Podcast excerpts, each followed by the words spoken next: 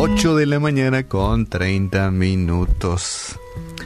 Estaba leyendo un capítulo, un texto muy interesante que es realmente analizando eh, nos da pie para sacar un montón de lecciones. No sabes cuál de ellos tomarlos, ¿verdad? Porque tiene tantas enseñanzas del análisis que puede surgir de Segunda de Samuel.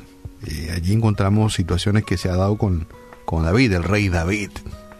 Aquel varón que, que era conforme al corazón de Dios, eh, pero que surge como una persona que era bien visto por Dios, pero que cometió algunos errores, ¿verdad? Y casi nos vemos reflejados nosotros mismos, ¿verdad? Que tratamos de ser buenas personas, buenos cristianos, hacemos el esfuerzo necesario, pero cometemos errores también. Y bueno, podemos sacar un montón de lecciones de la vida de David, ¿verdad? Pero vamos a venir un poco más al siglo XXI, ¿verdad? Y voy a narrarte lo que tal vez es muy común. Hablamos de que la Biblia es un espejo que refleja cómo Dios nos ve. Cuando leemos la Biblia entendemos nuestra condición de pecador, de, y entendemos que tenemos muchas debilidades, ¿verdad? Y que y debemos de entender de que Dios es nuestra fortaleza, justamente. No es que Dios se goza cuando eh, asumimos que somos débiles en determinadas áreas, ¿verdad? No es que Dios tira bombas y dice, por fin se dio cuenta para que es débil. No, eh, Dios te dice, sí, tenés muchas debilidades y hay que trabajarlas, pero yo soy tu fortaleza. Eh, tomate de mi mano, tomate de mi fuerza, tomate mis vitaminas, mis energizantes. Entonces no nos sentimos solos. El farmacéutico tenía una buena reputación. Era un hombre de familia, un empresario exitoso, tenía mucho, ganaba mucho dinero. Pero a, fin de incrementar sus ganancias, este profesional respetado, el farmacéutico, que tenía una, una industria química, comenzó a diluir la potencia de las medicinas para la quimioterapia que él eh, vendía. Finalmente, los guantes de la justicia cayeron sobre él. Eh, terminó en la cárcel.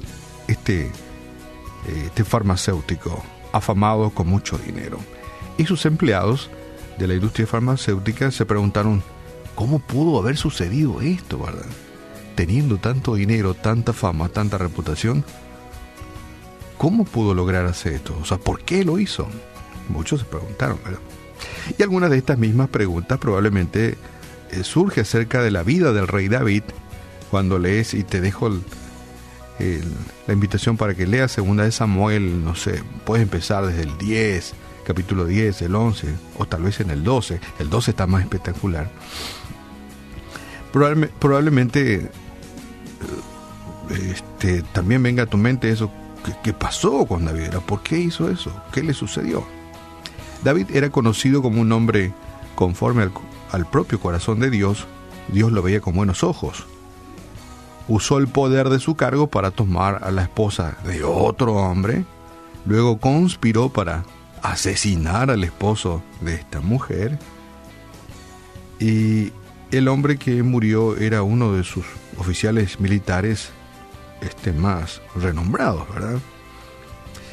Y podríamos ver las fallas de personas famosas para sentirnos mejor con nosotros mismos, ¿verdad? A veces realmente nos sentimos, mira, mira, tal ministro decía que inmonda y y como que nos sentimos un poco más como que aliviados, ¿verdad? Yo no soy nadie, ¿verdad? A veces cometo errores, ¿verdad? Unos pecadillos por ahí, pecadillos por allá.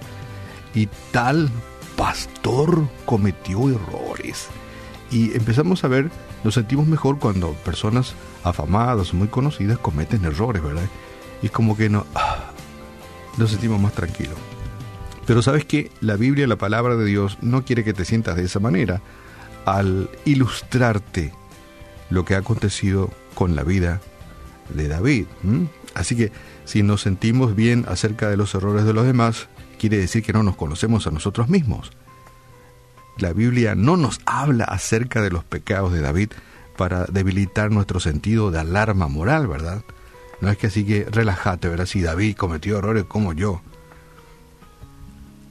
sino que es para ponernos de sobreaviso de que si Él lo hizo, nosotros más aún podemos caer en el error. Los errores de los demás nos, nos deben, ¿sí? nos deben hacer estar más conscientes y alerta de nuestras propias debilidades, ¿sí? de nuestras propias debilidades y nuestras propias necesidades de Cristo. Y esto es muy importante, esta frase. Solo con el conocimiento de nuestras debilidades dependeremos de la fortaleza de nuestro Dios. Cuando conocemos cuál es nuestro flanco fácil, cuando conocemos nuestras debilidades, cuál es la ventana que está abierta, cuál es la puerta abierta a nuestra vida por el cual pueden acceder, em, por definirlo, pecados, por no alargar la lista. Puertas abiertas, ventanas abiertas, o algún lugar de tu vida espiritual que no tiene techo, de donde puede entrar cualquier cosa, entonces el conocimiento de esa debilidad hace que dependamos de la fortaleza de Dios. Arranquemos este día analizando cuáles son nuestros frentes de debilidades, trabajemos con ellos y dependamos de la fortaleza del Señor. Dios está ahí para darnos fuerzas, Dios está ahí para darnos su mano de ayuda, su mano amiga, para vencer esos flancos débiles de nuestras vidas. Y sabes que por eso siempre es muy bueno la lectura de la Biblia, la palabra del Señor, ¿sí? porque realmente es un espejo que refleja cómo Dios nos ve. Porque más de uno, yo muchos años pensé que como era buenito, yo no me drogo, no fumo, no bebo, no miro revistas pornográficas, qué buen tipo que soy, seguro que como un cohete me voy al cielo, pensaba yo pero yo no leía la Biblia, no conocía lo que decía la palabra de Dios, sino que tenía un evangelio según San Yo, no ¿verdad? Según San Yo era, pero como un cohete. Yo me moría, hoy me iba al cielo, ¿verdad? Porque no, era un chico bueno. Pero cuando abrís las páginas de la Biblia, la palabra de Dios te dice que no, no hay ni un justo, ¿verdad? Necesitamos sí o sí llegar al pie de la cruz de Cristo, ¿verdad? Para alcanzar gracia y salvación. Entonces, no hay salida, no hay este escondite, no hay salvación sin Cristo. Así que tenés que llegar a Cristo y eso uno va aprendiendo como leyendo la Biblia, la palabra del Señor y conociendo y la Biblia es nuestro espejo en el cual nos miramos y había sido, híjole, había sido no era como yo pensaba que era, ¿verdad? Ni con cohete ni sin cohete no me voy al cielo en la condición en la que estaba sin Cristo.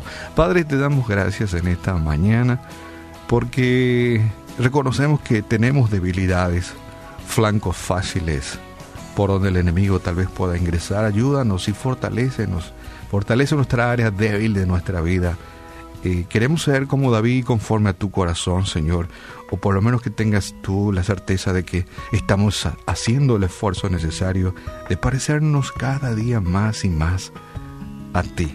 Gracias porque en verdad hemos experimentado en nuestra vida que nuestras debilidades tú fortaleces. Tú fortaleces nuestras debilidades y nos invitas cada día a que seamos mejores seguidores tuyos. Oramos en esta mañana en el nombre de tu Hijo Jesús. Amén.